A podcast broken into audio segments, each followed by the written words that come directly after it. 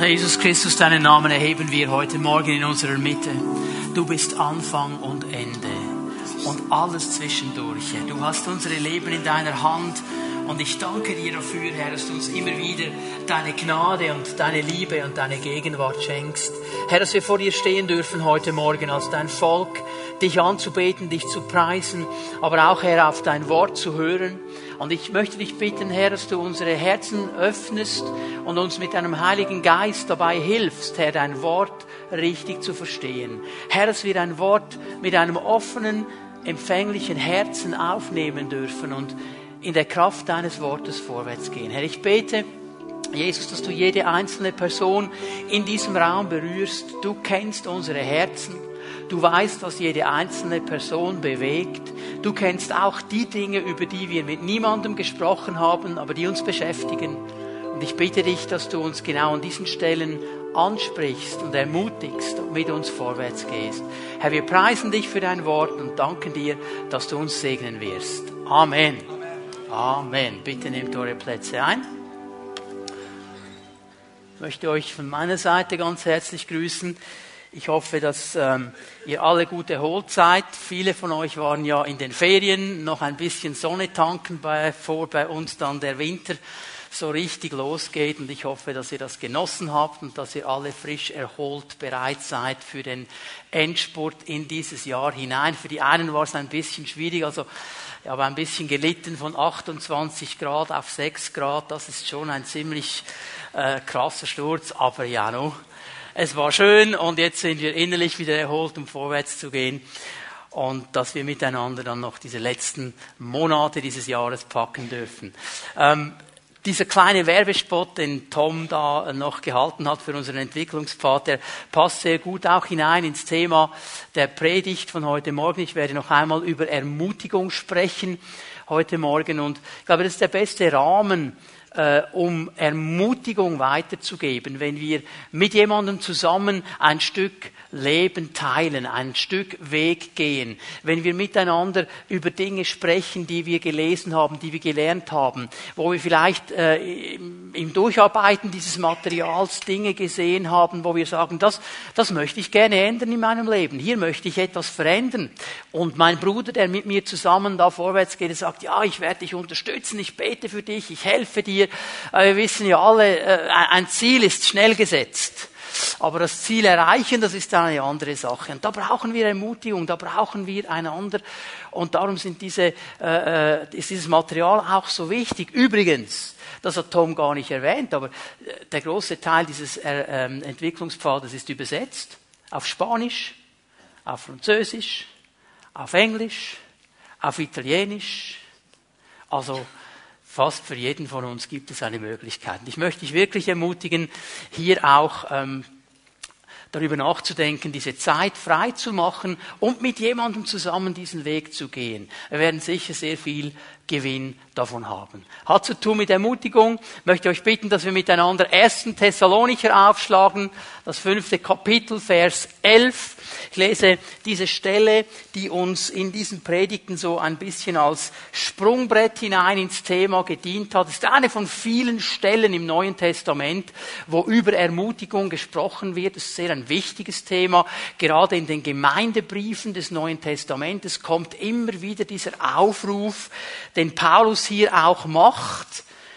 Darum macht euch gegenseitig Mut, helft einander im Glauben weiter, wie ihr es ja auch jetzt schon tut. Ermutigt euch, macht euch gegenseitig Mut. Und Paulus und die Schreiber des Neuen Testamentes und im letzten der Herr, der sie inspiriert hat, die wussten ja ganz genau, dass wir immer wieder Ermutigung brauchen. Die wissen, dass in unserer Welt, in unserer Gesellschaft um uns herum so viele negative Dinge laufen. Wir so viele negative Dinge hören, die eigentlich immer so etwas wegnehmen wollen von Hoffnung, etwas wegnehmen wollen von diesem positiven Vorwärtsgehen und uns irgendwo auch immer wieder an einen Punkt bringen, wo es so nötig ist, dass wir einander eben ermutigen können, wo wir jemanden brauchen, der an unserer Seite steht und die Ermutigung bringen kann. Ich genieße das so in der Hauszelle, in der Basisgruppe. Es ist das vielleicht ein Dienstag, da bin ich völlig gut drauf und alles ist cool und genial und mein Bruder, meine Schwester, denen geht's vielleicht nicht so gut und ich kann sie ermutigen und ich kann ihnen sagen, hey komm, wir gehen vorwärts und ich helfe dir. Ja, und am nächsten Dienstag dann bin ich vielleicht nicht so gut drauf. Ich habe vielleicht irgendwo einen, äh, einen Schuh rausgezogen und es geht mir nicht so gut. Und meine Brüder sagen mir, hey, komm, kein Problem, wir trocknen die Socken und wir gehen vorwärts miteinander. Kein Problem. Wir ermutigen einander. Das ist diese Stärke der Ermutigung. Und Paulus kann den Thessalonichern sagen, ihr macht das schon. Das ist etwas, das bei euch schon da ist. Jetzt hört einfach nicht auf damit. Gebt nicht nach, sondern gebt euch Mühe, in dieser Ermutigung drin zu bleiben, immer wieder dieses Positive vom Herrn auch zu empfangen und weiterzugeben. Denn Wisst ihr, in diesen Prozessen drin des Vorwärtsgehens, der Veränderung auch, wo wir gewisse Dinge vielleicht sehen und merken, hey, hier, hier spricht die Bibel von etwas, das ich noch nicht habe, das ich noch nicht erlebe, aber ich hätte das gern. Ich möchte mein Leben verändern in diese Richtung. Gerade in diesen Prozessen drin brauchen wir Ermutigung. Denn wir wissen ja, wie das ist. Nicht? Wir gehen vorwärts und dann kommt der erste Widerstand und die erste Mauer und der, der erste Berg, der uns im Weg steht. Und dann fallen wir vielleicht und dann sind wir entmutigt. Jetzt habe ich mir doch so viel Mühe gegeben und jetzt hat es nicht funktioniert. Und wenn dann jemand an unserer Seite steht und sagt, komm, wir packen es trotzdem, komm, wir gehen vorwärts, gib nicht auf. Jemand, der die Bibel kennt und sagt, hey, in den Sprüchen steht, der Gerechte fällt siebenmal, aber er steht wieder auf und jetzt komm, wir stehen wieder und gehen wieder in diesem Prozess der Veränderung drin brauchen wir Ermutigung. Ich musste an die Jünger denken die haben ja sehr viel von Veränderung erlebt. Meine, da waren diese Fischer am See von Genezareth, die kommen zurück, sie haben gefischt die ganze Nacht und sie putzen ihre Netze und plötzlich steht Jesus da hinter ihnen und sagt, Jungs, legt die Netze auf die Seite, es geschieht etwas total Neues in eurem Leben, ihr folgt mir jetzt nach und ich mache euch zu Menschenfischen. Ich meine, das war Jesus, der da gesprochen hat. Und die Menschen, die vor Jesus standen, die haben etwas gespürt von dieser göttlichen Autorität, von dieser Salbung. Die haben gespürt, hier spricht jemand, der ein Wort der Autorität sagen kann. Und die wussten, jetzt kommt Veränderung. Jetzt kommt etwas ganz Neues. Man hat dem Simon gesagt, Simon, du heißt nicht mehr Simon, du bist Petrus, du bist der Fels, du wirst ein starker Mann Gottes werden. Zu Matthäus hat er gesagt, hey, vergiss dein Zöllner-Dasein, komm mit mir mit Veränderung. Und dann hat er ihnen erzählt, was kommen wird. Er hat vom Reich Gottes erzählt. Sie haben erlebt, wie die Kraft Gottes hereingebrochen ist, wie Kranke geheilt worden sind, wie Tote auferstanden sind, Menschen frei geworden sind, wie sich das Reich Gottes ausgebreitet hat. Und mitten in dieser wunderbaren, schönen, charismatischen Erweckungszeit, mittendrin, sagt der Herr, und übrigens, Jungs, jetzt gehen wir nach Jerusalem, da werde ich sterben. Das konnten die nicht einordnen. Ich glaube, die haben es auch nicht geglaubt. Die haben es nicht wirklich geglaubt. Ich meine, stell dir mal vor, Petrus, oder? Das ist ein Spezialist. Ich meine, der hat diese Offenbarung, dass Jesus der Sohn Gottes ist. Und er sagt, du, du, du bist der Christus, du bist der Sohn Gottes, du bist es. Und Jesus sagt zu ihm, das hat dir der Vater offenbart. Das stimmt, das hat dir der Vater gezeigt. Und dann liest man ein bisschen weiter in diesem Kapitel 16 des Matthäus-Evangeliums. Da spricht Jesus wieder davon, dass er sterben wird, dass er ans Kreuz geschlagen wird. Und was macht Petrus? Herr, das darf dir nicht geschehen. Mit anderen Worten, ich weiß es besser als Gott. Ich habe mehr Autorität als Gott. Das darf nicht sein, Herr. Das passt dem guten alten Petrus nicht in die Vision. Das darf nicht sein. Ich bin höher als Gott. Und Jesus schaut ihn an und sagt, Satan, hinter mich. Die haben das nicht geglaubt. Und dann kam diese Festnahme. Und dann kam dieses Kreuz. Und dann wurde Jesus ins Grab gelegt. Und die waren total frustriert. Die waren total entmutigt. Die haben nichts mehr gesehen. Und mitten in diesem Frust drin sagt der Petrus, ja kommt Jungs, wir gehen wieder fischen, da wissen wir, was wir haben. Total aufgegeben. Und sie haben vergessen, dass der Herr ihnen gesagt hat, übrigens, es gibt noch eine Verheißung. Ihr sollt eine Kraft empfangen, wenn der Heilige Geist auf euch kommt. Ihr sollt etwas bekommen, das euch ausrüstet, meine Zeugen zu sein. Ihr sollt etwas von mir bekommen, das euch helfen wird, meine Botschaft bis ans Ende der Welt zu tragen. Das haben sie völlig vergessen. Und dann kam dieser wichtigste Tag. Das ist einer der wichtigsten Tage, nicht nur für die Jünger damals, auch für uns heute. Das ist der Tag vom Pfingsten, wo dieser Heilige Geist eingebrochen ist, der Himmel eingebrochen ist in das Leben dieser Jünger. Ich meine, die haben ja nicht genau gewusst. Es war nicht so, dass Jesus gesagt hat, übrigens Jungs, Achtung, Pfingstmorgen, neun Uhr geht's los. Das haben wir nicht gewusst. Ist nicht bei den Updates. Nicht, man wusste ja, das Update kommt dann irgendwann um diese Zeit. Das haben wir nicht gewusst. Die haben gewartet. Und weißt du, Jesus hat gesagt, Jungs, ihr bleibt schön in Jerusalem. Ihr bleibt in Jerusalem. Meine, Jerusalem ist eine geniale Stadt. Das ist eine wunderschöne Stadt, aber so nach drei, vier Tagen hast du es gesehen. Und ich kann mir vorstellen, der Thomas wahrscheinlich nach vier Tagen hat gesagt, du Jungs, äh, haben wir das wirklich richtig verstanden? Ich kann das fast nicht glauben. Ich meine, jetzt beten wir schon einige Zeit und warten, es ist immer noch nicht gekommen. Haben wir es wirklich? Und das ist schon der Raum wieder geöffnet für Entmutigung, für Wegnehmen von Glauben. Und dann bricht dieser Heilige Geist ein ohne Vorwarnung. Und er erfüllt sie. Und dieser Petrus, der aus Angst vor den Römern sich versteckt hatte, diese Jünger, die sich versteckt hatten, verbarrikadiert hatten, weil sie Angst hatten, weil sie entmutigt waren, weil sie keine Hoffnung mehr hatten, die standen auf unter der Salbung des Heiligen Geistes. Und da war keine Entmutigung mehr, da war keine Angst mehr, da war keine Hoffnungslosigkeit mehr. Und er hat das Wort Gottes gepredigt und hat den Menschen Mut gemacht, zu Jesus zu kommen. Bringt mich zu einem Punkt. Das ist das Update für heute Morgen. Der Geist Gottes ist ein Geist der Ermutigung. Der Geist Gottes ist uns gegeben, um uns zu ermutigen, damit wir Menschen der Ermutigung sind. Ich möchte mit euch eine Aussage von Jesus lesen aus dem Johannesevangelium, aus dem 14. Kapitel, die Verse 16 und 17. Jesus bereitet hier seine Jünger vor auf das Kommen des Heiligen Geistes.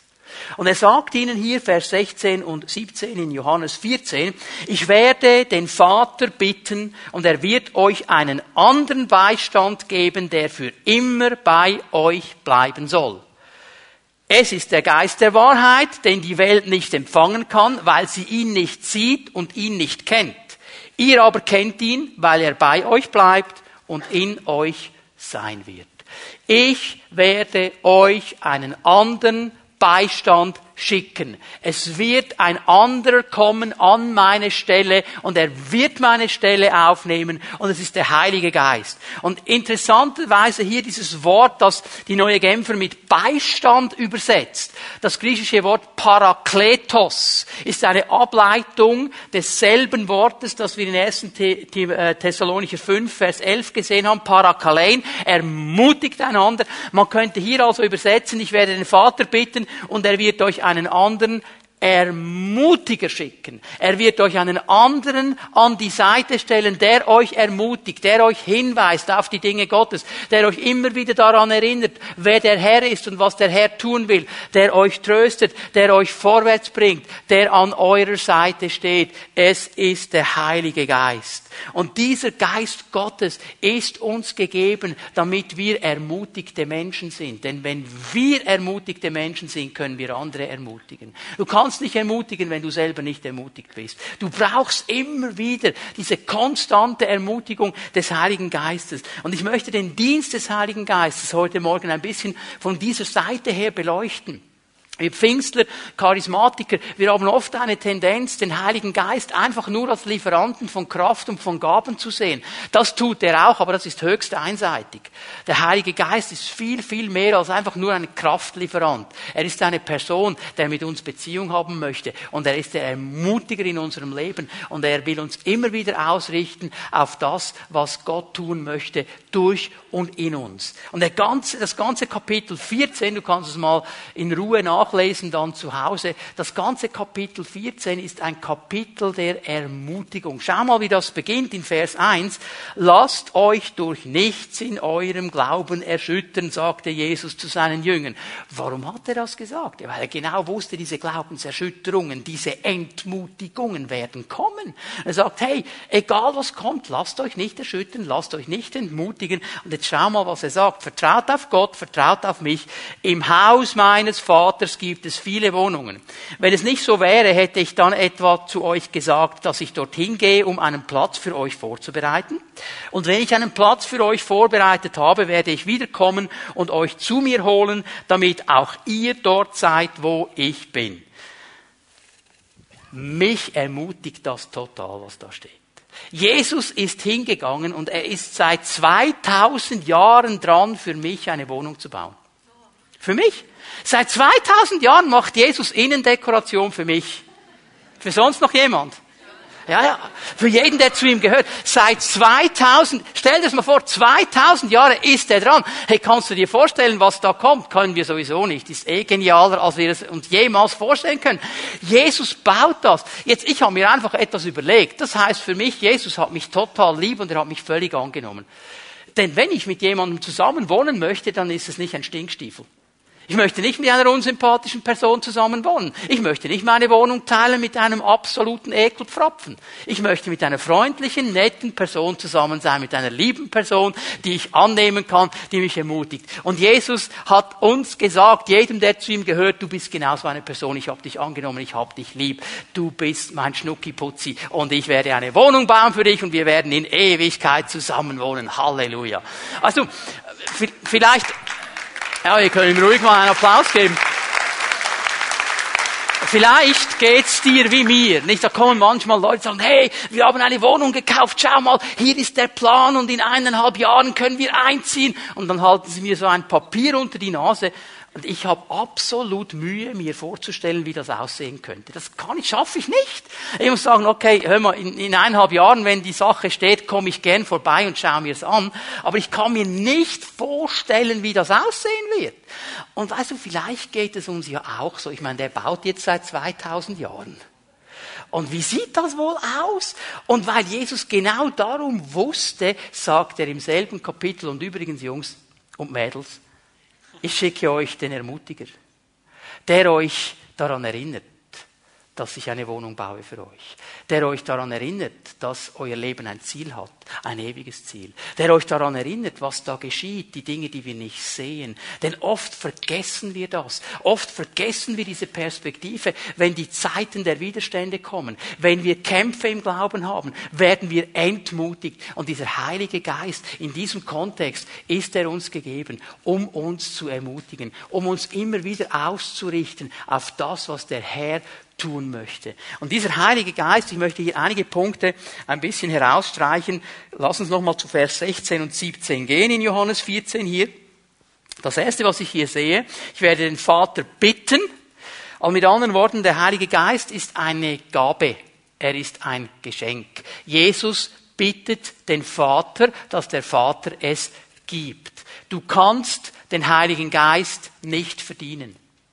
Du kannst für den Heiligen Geist nicht bezahlen. Du kannst nicht irgendwelche Dinge tun, die den Heiligen Geist dann dazu bringen, über dein Leben zu kommen. Du kannst nicht irgendwie äh, einige religiöse Dinge tun und dann kommt der Heilige Geist. Manchmal haben wir diese Vorstellung, wir müssen das tun und das tun und das tun und das tun und dann kommt der Heilige Geist. Ich meine, die, die, die Apostel hatten ja genau diese Probleme.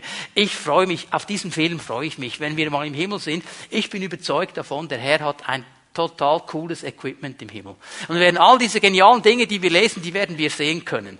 Bin ich überzeugt, er hat das alles auf Video oder DVD oder Blu-ray oder was er daneben hat. Es wird auf jeden Fall genial sein. Ich, eine, eine Sequenz werde ich mir anschauen. Ich will, und zwar von dieser, von dieser Seite her, ich möchte das Gesicht von Petrus sehen. Wenn er anfängt, bei Cornelius zu predigen, und bevor er seine Einleitung beendigt hat, kommt der Heilige Geist und die sprechen alle in Zungen. Das Gesicht möchte ich sehen. Der konnte das nicht einordnen. Der konnte das nicht einordnen. Ja, aber bei uns ist es doch anders gelaufen. Wir mussten doch zuerst und dann kommt der ganze. Manchmal haben wir diese blöden Ideen. Der Heilige Geist ist Gott.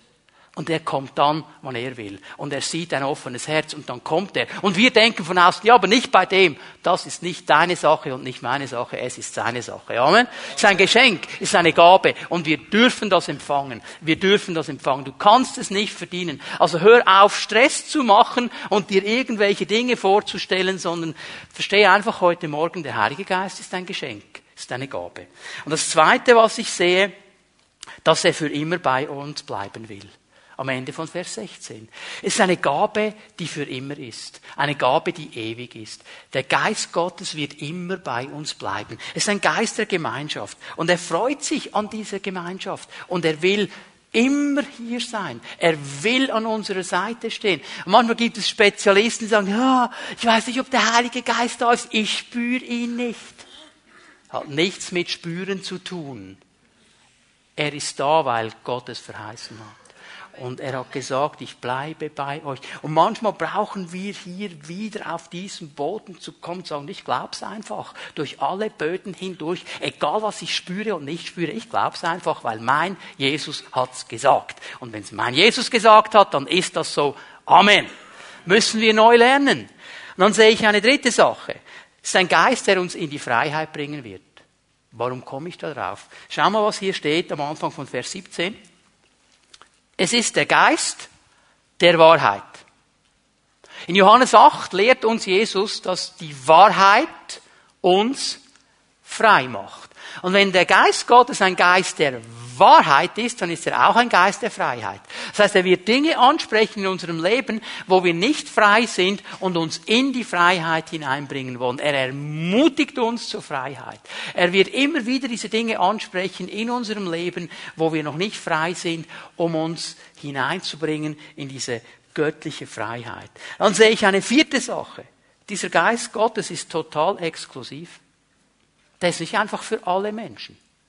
Es ist auch für jeden Menschen, der irgendwo auf der Erde ist.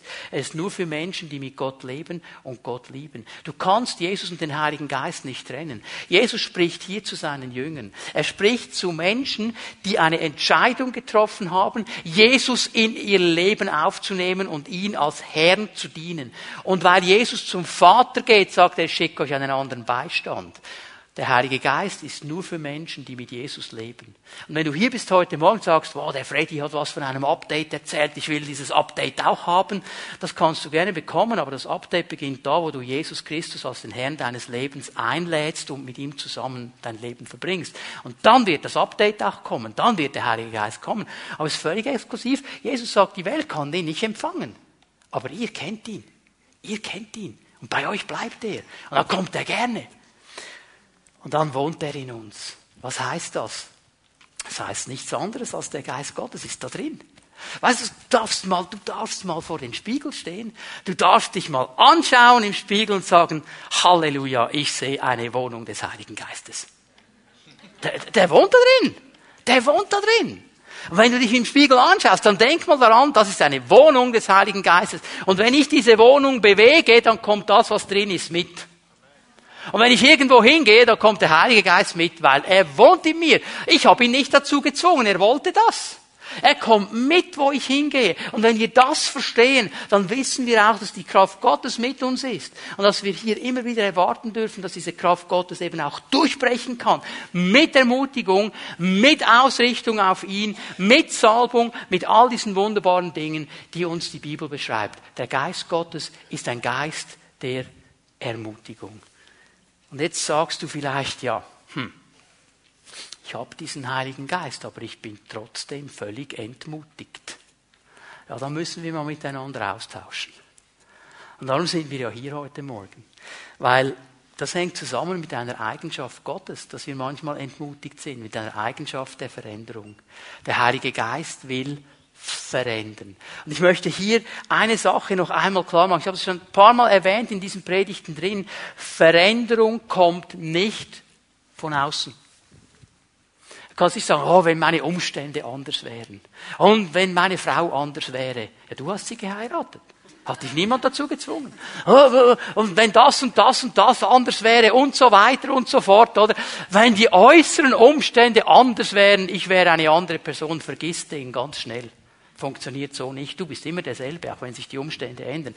Veränderung beginnt in uns. Und sie kommt immer von innen nach außen.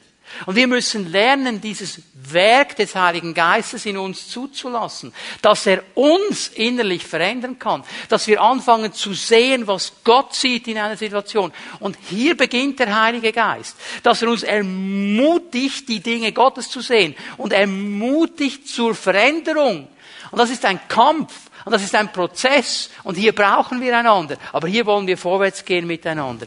Der Geist Gottes wohnt in uns. Noch einmal. Er ist die Quelle der Veränderung und die ist in dir. Die musst du nicht zuerst noch zehn Jahre suchen. Die ist in dir. Sie ist in mir. Er wohnt da. Vielleicht wäre es einmal gut nachzufragen, Geist Gottes, wo packen wir an? Wo beginnt die Arbeit?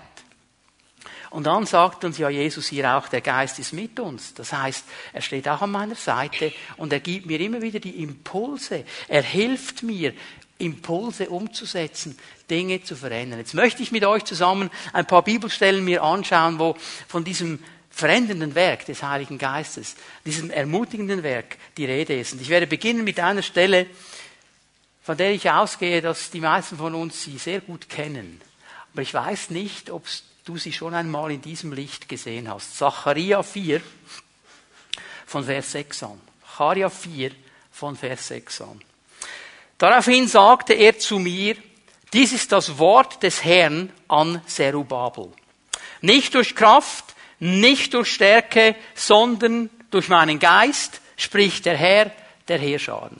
Die meisten von uns kennen diese Aussage. Nicht durch Heer oder Kraft, je nachdem wie deine Bibelübersetzung ist, nicht durch menschliche Stärke, nicht durch Heeresmacht, nicht durch äußere Dinge werden Dinge, wird etwas verändert, sondern durch meinen Geist. Ich möchte euch darauf hinweisen, hier Serubabel, der angesprochen wird, ist ein Bild im Alten Testament auf Jesus. Serubabel war der Wiederhersteller des Tempels. Es war seine Aufgabe, den Tempel wiederherzustellen, die Dinge Gottes wiederherzustellen. Genau das hat Jesus getan, als er gekommen ist. Er hat die Dinge Gottes wiederhergestellt und auch den Tempel Gottes des neuen Bundes, die Gemeinde, ins Leben gerufen. So Serubabel ist ein Bild auf Jesus Christus, ein typologisches Bild. Und hier werden wir mal darauf hingewiesen, dass es nicht durch Herkommt, nicht durch Kraft kommt, sondern durch den Geist Gottes. Und jetzt schau Vers 7. Wer bist du, großer Berg? Vor Serubabel wirst du zur Ebene. Das ist ein Berg. Vor Serubabel aber wird dieser Berg zu einer Ebene. Er wird den letzten Stein bringen. Das heißt, Jesus wird alles vollenden. Und weil er den letzten Stein bringen wird, weil er das letzte Wort haben wird, hat er auch jedes Wort zwischendurch. Mit anderen Worten, es gibt nie, nicht einmal für eine Sekunde in unserem Leben eine Situation, wo Jesus nicht in Kontrolle wäre. Nie.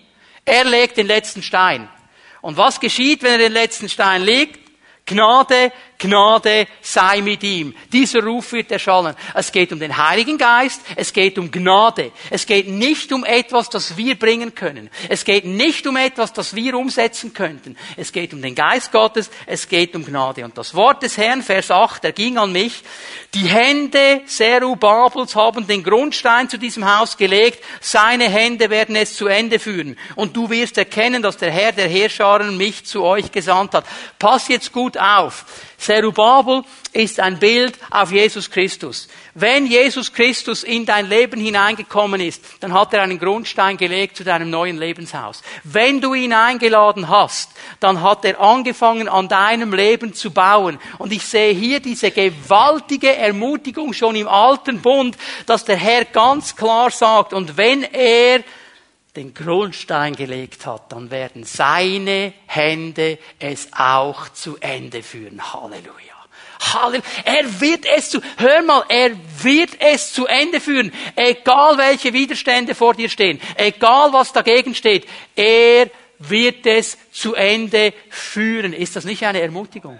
Halleluja. Mein Jesus weiß immer weiter. Und er hat seine Hand auf mein Leben gelegt und auf dein Leben, wenn er dein Herr ist. Und er wird es zu Ende führen. Du wirst nicht zu Schanden werden. Du wirst nicht untergehen. Du wirst nicht kaputt gehen. Du wirst ans Ziel kommen, wenn du dich an deinen Jesus hältst. Amen. Und es geschieht durch den Geist und es geschieht durch Gnade. Vers 10. Wer hat da den Tag der kleinen Dinge verachtet? Die Schweizer. Die Schweizer. Das ist ein Geheimnis Gottes. Wir wollen irgendwo so ein, eine Explosion und dann ist alles gut. Und sofort muss alles groß sein. Der Herr fängt immer von den kleinen Dingen an aufzubauen. Und wir dürfen diese kleinen Anfänge nicht verachten. Bitte schau nicht auf dein Leben und denke, ist ja alles nur Quark, ist ja alles nur klein, ist ja alles nichts. Hör mal, da baut Jesus auf. Und das haben wir nicht zu verachten, das haben wir zu ehren, das haben wir zu schätzen. Er fängt mit uns an. Und das Interessante an diesem Wort ist ja das Wort Berg hier. Und wenn in den prophetischen Schriften von Berg gesprochen wird, dann ist fast nie ein, ein äh, natürlicher Berg gemeint. Also jetzt denk nicht ans Matterhorn oder ans Stockhorn oder ans Wirihorn oder was immer für Hörner das es noch gibt. Jetzt denk mal hier an das Bild eines Widerstandes, das im Wege steht. Das ist interessant, habe ich herausgefunden. Ähm, immer dann, wenn Gott eine Verheißung gibt, dann kann ich meistens nie so locker reinmarschieren auf dem roten Teppich. Das hat immer zu tun mit Widerstand, das hat immer zu tun mit Kampf, es hat immer zu tun mit einem Feind, der dasteht und mich nicht einfach reinmarschieren lässt. Es hat zu tun mit diesen Bergen. Und wir alle haben mit diesen Bergen zu tun. Und weißt du, der Herr sagt hier vor Zerubabel, wird dieser Berg flach werden. Und es geschieht durch den Geist Gottes und es geschieht durch Gnade und es geschieht durch diese Ermutigung des Herrn. Wir sehen so viele Berge. Wir sehen so viele Berge. Jeder einzelne von uns sieht riesengroße Berge. Darf ich mal ein paar nennen? In der Gemeinde. Hm, Tom hat es ja schon erwähnt. Die perfekte Gemeinde. Die perfekte Gemeinde. Also viele Christen sind so charismatische Schmetterlinge.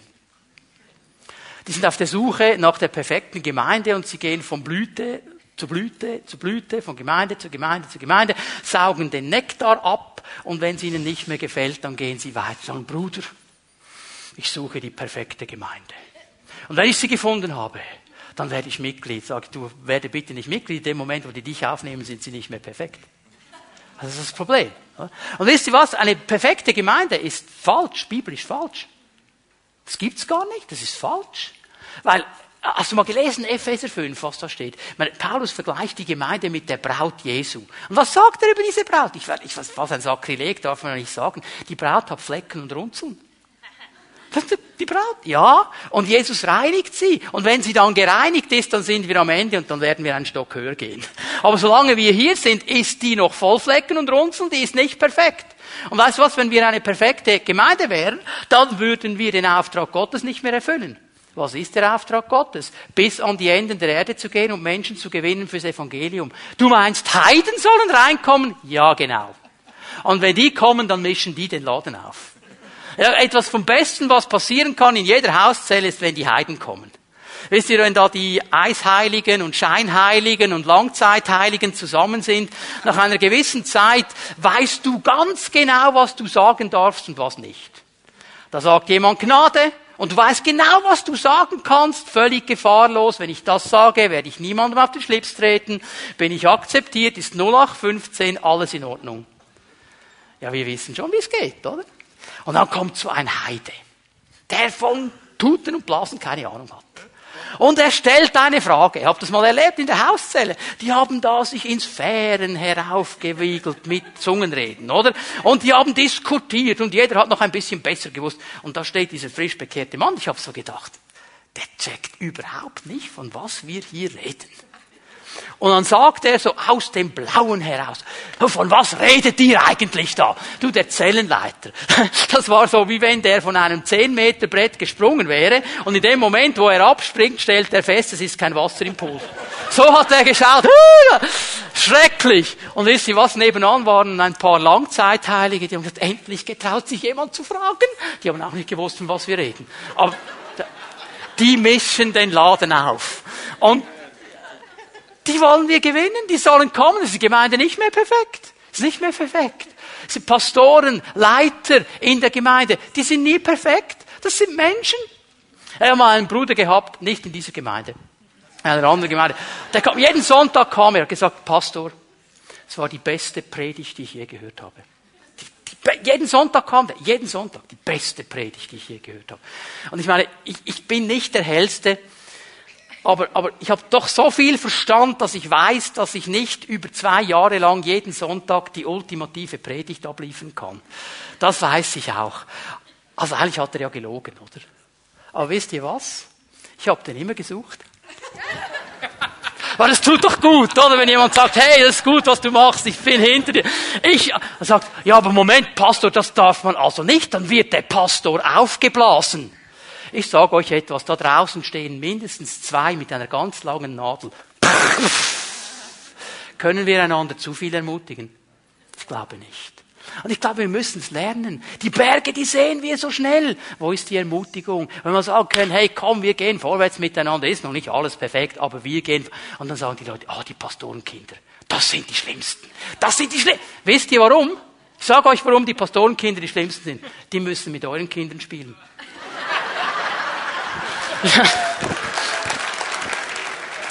Es ist immer eine Frage der Sicht, oder? Versteht ihr? Können wir einander ermutigen? Können wir lernen zu sagen, hey, dieser Berg, er soll zu einer Ebene werden? Funktioniert auch in der Ehe, in der Familie. Ich meine, die Frau kommt nach Hause, der Mann ist an der Sonntagszeitung, hat den Sportteil vor sich und äh, sie sagt, Schatzi, Schatzi, siehst du das neue Kleid? Und er so über den Sportteil. Was hat das gekostet? Können wir uns das leisten? Hör mal, das ist eine Antwort, wie Korak, der Neandertaler, sie geben wird. Oder Abdullah, der Zeltmacher. Das funktioniert nur in den Hollywood-Filmen, lieber Bruder. in den Hollywood-Filmen kann der Mann den Macho raushängen. Er kann eine völlige Macho-Antwort geben und die Frau sagt, ah, du bist so gut. Funktioniert im Leben nicht. Weißt du, was du tun musst, lieber Bruder? Zeitung auf die Seite, aufstehen und sagen, Schatz, Wunderbar. Du siehst aus wie ein Lotteriegewinn. Genial. Wie ein Model. Was macht sie? Was macht sie? Sie modelt doch vor dir. Sie will dir doch das Kleid zeigen, wie Heidi Klum. Und du sagst, hey, Schatzi, wenn du mitmachen würdest, Germany's Next Top Model, können sie gleich abbrechen, du hättest schon gewonnen. Und Schatz, ich sag dir eins, ich sag dir eins, wenn du am Dienstagabend dieses Kleid anziehst, dann werden wir zu spät in die Hauszelle kommen. Ermutigung. Ja, lass uns doch einander ermutigen. Liebe Schwestern. Liebe Schwestern, eure Männer, die sind in einer gewissen Weise wie Gott. Nur in einer gewissen Weise. Ich werde euch erklären, wie. Gott kennt ja die genaue Anzahl der Haare auf seinem Kopf. Er kennt sie auch. Und er sieht auch, dass es immer weniger wird. Er braucht dich nicht dazu, um das zu erkennen. Lasst uns einander ermutigen. Schatz, da unten wird es immer mehr, da oben immer weniger. Was ist los? Das ist nicht sehr ermutigend. Das ist nicht sehr ermutigend. Weißt du, was du tun musst, wenn er geht am Morgen? Meine Frau macht das immer. Sie sagt, Schatz, du bist der sexyste Predigter der ganzen Schweiz.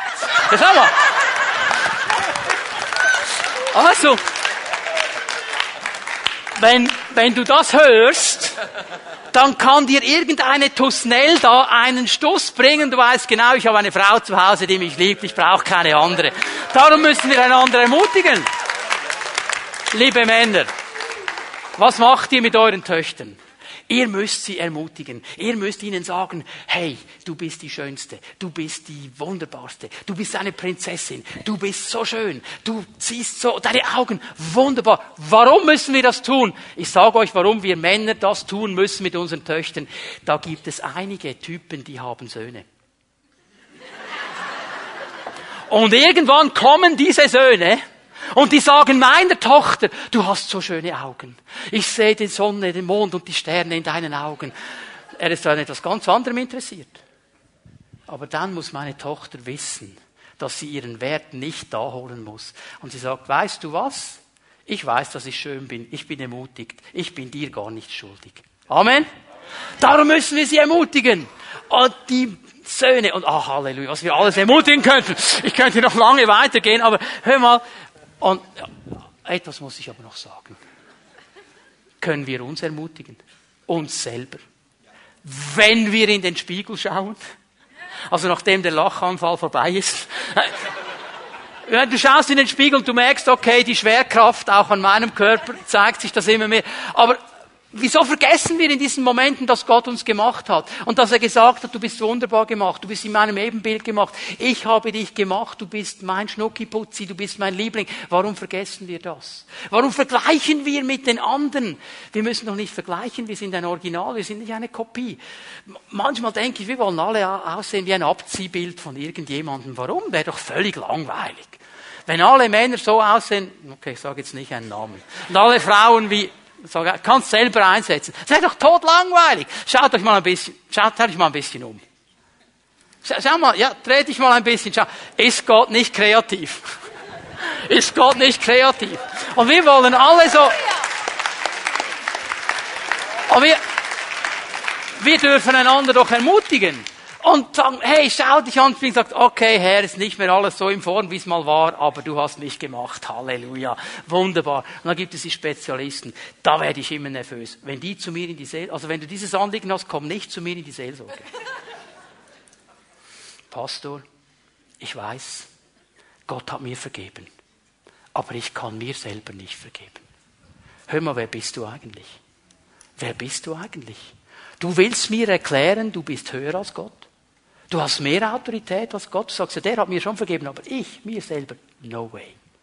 Vergiss es. Tu Buße. Dreh um. Hör auf, an diesen Dingen zu hängen und fang an zu sehen, was Gott für dich bereithält. Nicht durch Heer oder Kraft durch meinen Geist. Gnade, Gnade. Und die Berge werden zu Ebenen. Wenn wir anfangen, so miteinander zu reden, wenn wir anfangen, einander zu ermutigen, weißt du, was sich da verändern wird und wie wir aufgebaut werden. Und der Geist Gottes, der wird immer dabei sein und uns da ermutigen, weil das ist sein Uranliegen, das ist seine Sache. Ich bin überzeugt, als er gekommen ist am Pfingsten, da ist etwas in diesem Petrus losgegangen. Da ist etwas an Gespräch zwischen dem Geist Gottes und Petrus losgegangen, dass dieser Mann stehen konnte und dieses Wort Gottes mit Freimütigkeit gepredigt hat. Ich gebe euch diese Stelle noch schnell, Apostelgeschichte 2. Wenn der Geist Gottes kommt, dann ermutigt er uns zu Freimütigkeit und zu Klarheit. Dieser Petrus ist gestanden. Der hat Angst gehabt. Der hat um sein Leben gefürchtet. Er hat sich versteckt. Und jetzt steht er da und er predigt in so einer Klarheit. Er sagt, Leute, ihr habt diesen Messias getötet. Ihr wart es. Der kam gar nicht so global. Ja, das war irgendjemand da in Jerusalem. Ihr, ihr wart es. Ihr. Knallhart. Warum?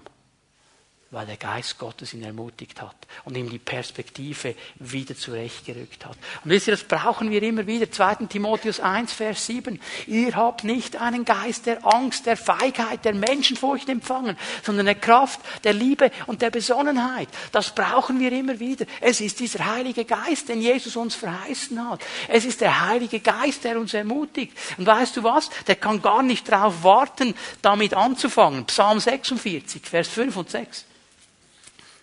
Auch hier eine sehr bildliche Sprache, ein Strom von vielen Bächen gespreist. Dieser Strom des Heiligen Geistes. Dieser Strom erfreut die Stadt Gottes. Das ist ein Bild auf die Gemeinde, ein Bild auf dich und mich. Den heiligen Ort, an dem der Höchste wohnt. Wo wohnt er? In uns, in uns. Und dieser Strom, dieser Heilige Geist erfreut uns. Und jetzt schauen wir, was kommt, Vers 6. Gott wohnt in ihrer Mitte, darum wird sie niemals ins Wanken geraten. Gott wird ihr Hilfe bringen, wenn sich die Nacht zum Morgen wendet. Wenn du früh am Morgen aufstehst und den Herrn suchst, er wird dich ermutigen. Er wird dir sagen, komm, diesen Tag packen wir miteinander. Ich werde mit dir sein. Ich bin der Geist, der in dir wohnt. Ich werde dir die Perspektive Gottes zeigen. Ich werde dich ermutigen. Egal was für ein Gespräch ansteht, egal was vor dir da ist, ich bin der Herr, ich wohne in dir und ich ermutige dich und mit dir zusammen werde ich vorwärts gehen und dieser Berg, der für dich so riesig groß ist, so unüberwindlich groß, er wird zur Ebene werden, weil ich mit dir bin. Das ist diese Ermutigung und die brauchen wir, Geschwister, die brauchen wir und wir müssen das neu lernen. Und jetzt sagst du vielleicht, okay, okay, ich muss noch zum letzten Punkt kommen. Wie, wie, wie geht das? Wie geht das? Wie geht das? Ist eine einfache Antwort. Mach Raum für diesen Geist der Ermutigung. Lade dir das Update herunter. um mal bei diesem Eindruck zu bleiben. Mache Raum. Das Schlüsselwort in, in diesem Vers äh, 16 und 17 aus Johannes 14, den ich euch gelesen habe, ganz am Anfang der Botschaft, ihr kennt ihn. Ihr kennt diesen Geist. Ihr kennt ihn. Und dann sollen wir Raum machen für ihn, ihn immer besser kennenlernen.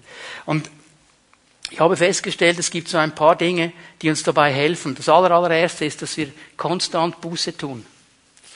Was heißt Buße tun? Buße heißt unser Denken verändern. Ich meine, die, die Leute, die da Petrus zugehört haben am Pfingsten, die sagen ihnen am Ende der Predigt, ja und jetzt, was sollen wir tun? Was sollen wir tun? Und Petrus gibt ihnen eine einfache Antwort, tut Buße. Tut Buße. Ändert euer Denken.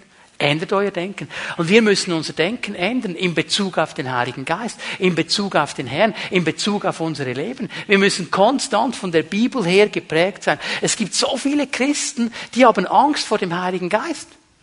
Sie sagen, oh, ich weiß nicht mit diesem Heiligen Geist und dann kommt er und dann fällt er über mich her und dann mache ich Saltos und Purzelbäume.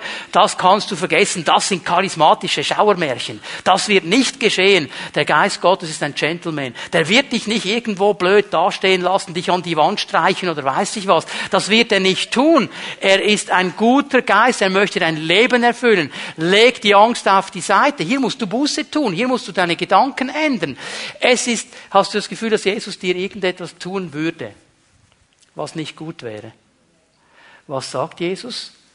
Ich werde euch einen anderen Beistand schicken an meiner Stelle. Mit anderen Worten, der Geist Gottes wird nie etwas anderes tun, als das Jesus auch tun würde. Leg diese Angst auf die Seite. Leg sie auf die Seite. Und fang an, den Heiligen Geist wirklich zu sehen als diesen Helfer, als diesen Freund, als diesen Ermutiger, der in dir sein möchte. Und dann Fang an, das zu entwickeln, diesen Eifer für den Heiligen Geist, dieses Bitten um den Heiligen Geist. Es gibt Christen, die machen sich das ganz locker. Die sagen, okay, wenn du das willst, Herr, dann lass es einfach kommen, fertig. Vergiss es. Das ist nicht biblisch. Es steht so nicht in der Bibel. In 1. Korinther 14, Vers 12, da spricht Paulus darüber, dass wir eifern sollen um die Gaben und um den Geist. Wir sollen eifrig sein. Wir sollen das begehren. Wir sollen das suchen. Wir sollen irgendwie innerlich uns aufmachen und sagen, Herr, das wollen wir, das wollen wir. Und dann gebe ich euch noch eine Stelle aus Lukas 11. Eine bekannte Aussage.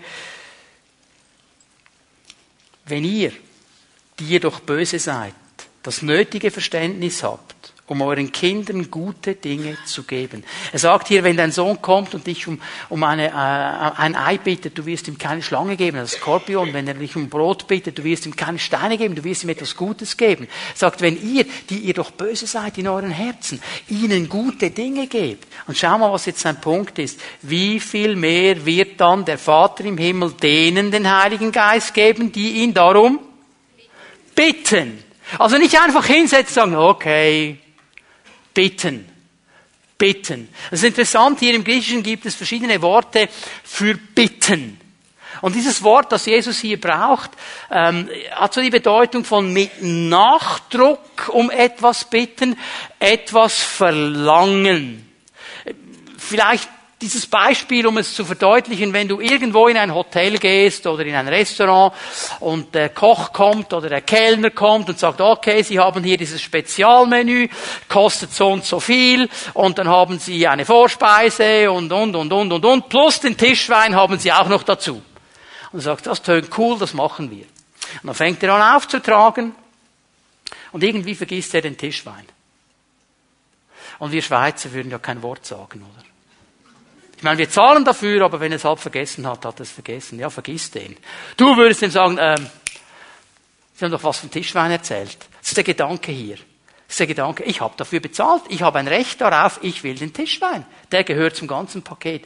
Das ist das Wort bitten hier. Jesus sagt, das gehört zu eurem Paket, das dürft ihr verlangen. Das ist keine Frechheit, wenn du kommst und sagst, Geist Gottes, komm in mein Leben. Der Vater hat das verheißen, Jesus hat das verheißen. Wir müssen nicht betteln, wir müssen nicht winseln, wir müssen nicht irgendwelche Übungen machen. Wir dürfen kommen mit einem glaubenden Herzen und sagen, Herr, du hast es verheißen, ich will diesen Heiligen Geist. Ich danke dir, dass du mir ihn gibst. Ich bitte dich darum. Und dieser Geist, wenn er kommt, wird immer ein Geist der Ermutigung sein. Er wird uns immer hinweisen auf die Dinge, die Gott möchte in unserem Leben. Er wird uns immer die Hoffnung geben, die Jesus möchte. Wisst ihr, was ich herausgefunden habe? Der ermutigt sogar dann noch, wenn er mir sagen muss, was ich falsch mache. Sogar dann noch, der kann das. Menschen schaffen das ja oft nicht so. Der kann das. Alles, was er tut, ist ermutigend. Und kannst du dir vorstellen, was geschehen könnte, wenn wir diesem Geist Raum geben? In unserem Leben, durch unsere Leben. Wie wir hineinkommen können in diese Atmosphäre der Ermutigung und einander gegenseitig aufbauen können, einander gegenseitig hinweisen können auf das, was Gott tun möchte aufgebaut werden im Glauben und diesen Auftrag auszuführen, den Gott uns gegeben hat. Ermutigt einander. Darum soll den einer dem anderen Mut machen. Ein Schlüssel dazu ist der Heilige Geist. Ich möchte euch bitten, dass wir aufstehen miteinander. Die Lobpreisgruppe wird nach vorne kommen. Wir werden noch einmal in die Gegenwart Gottes gehen miteinander. Und ich möchte dich einladen, dass wir uns ausrichten auf den Herrn. Wenn das Wort Gottes davon spricht, dass wir den Vater bitten dürfen um den Heiligen Geist, dann geht es nicht um eine, um eine einmalige Bitte. Es geht nicht irgendwie darum, okay, ich habe einmal gebeten und dann ist es das und fertig und Punkt. Vielmehr redet das Neue Testament davon, dass wir immer wieder erfüllt sein sollen vom Heiligen Geist. Immer wieder neu dieses Erfülltsein mit dem Heiligen Geist suchen. Immer wieder neu seine Gegenwart suchen. Und ich möchte dich einladen heute Morgen, wenn wir den Herrn noch einmal anbeten miteinander. Wenn du sagst, ich, ich brauche einfach diesen Geist der Ermutigung. Vielleicht zum ersten Mal. Vielleicht zum hundertsten Mal heute Morgen. Aber dass du den Mut hast zu sagen, Herr, das ist das, was ich brauche. Und ich bitte dich darum. Und ich eifere darum. Ich will diesen Geist Gottes empfangen heute Morgen. Der soll mein Leben berühren. Und er soll mein Leben auf den Kopf stellen. Und er soll mich mit seiner Gegenwart so ausfüllen, dass ich ein riesengroßer Ermutiger werde. Herr, das ist mein Anliegen. Und dann werden wir gerne mit dir beten. Wir werden das so machen heute, dass Mark mit seinen Jungs zusammen uns noch einmal in die Anbetung leiten werden, während wir den Herrn anbeten, dann lade ich dich ein, wenn es dein Anliegen ist heute Morgen, mit mir zusammen den Vater zu bitten, dass er diesen Heiligen Geist ganz neu schenkt, dann lade ich dich ein, dass du hier nach vorne kommst und dich aufstellst, dass wir beten können miteinander. Ich möchte bitten, dass Zellenleiter äh, mit ihren Assistenten, ihren Ehepartnern auch nach vorne kommen dass wir anfangen miteinander zu beten. Der Geist Gottes ist hier. Und er wartet darauf, dass du dein Herz öffnest und ihn darum bittest, dich zu erfüllen. Und dann werden gewaltige Dinge geschehen. Mark, bitte leite uns in die Anbetung. Zellenleiter, Zellenleiterin, bitte kommt gleich nach vorne, macht euch bereit. Und wenn du diesen Geist der Ermutigung empfangen möchtest heute Morgen, dann komm auch gleich nach vorne und wir werden beten miteinander und der Geist Gottes wird über unsere Leben kommen.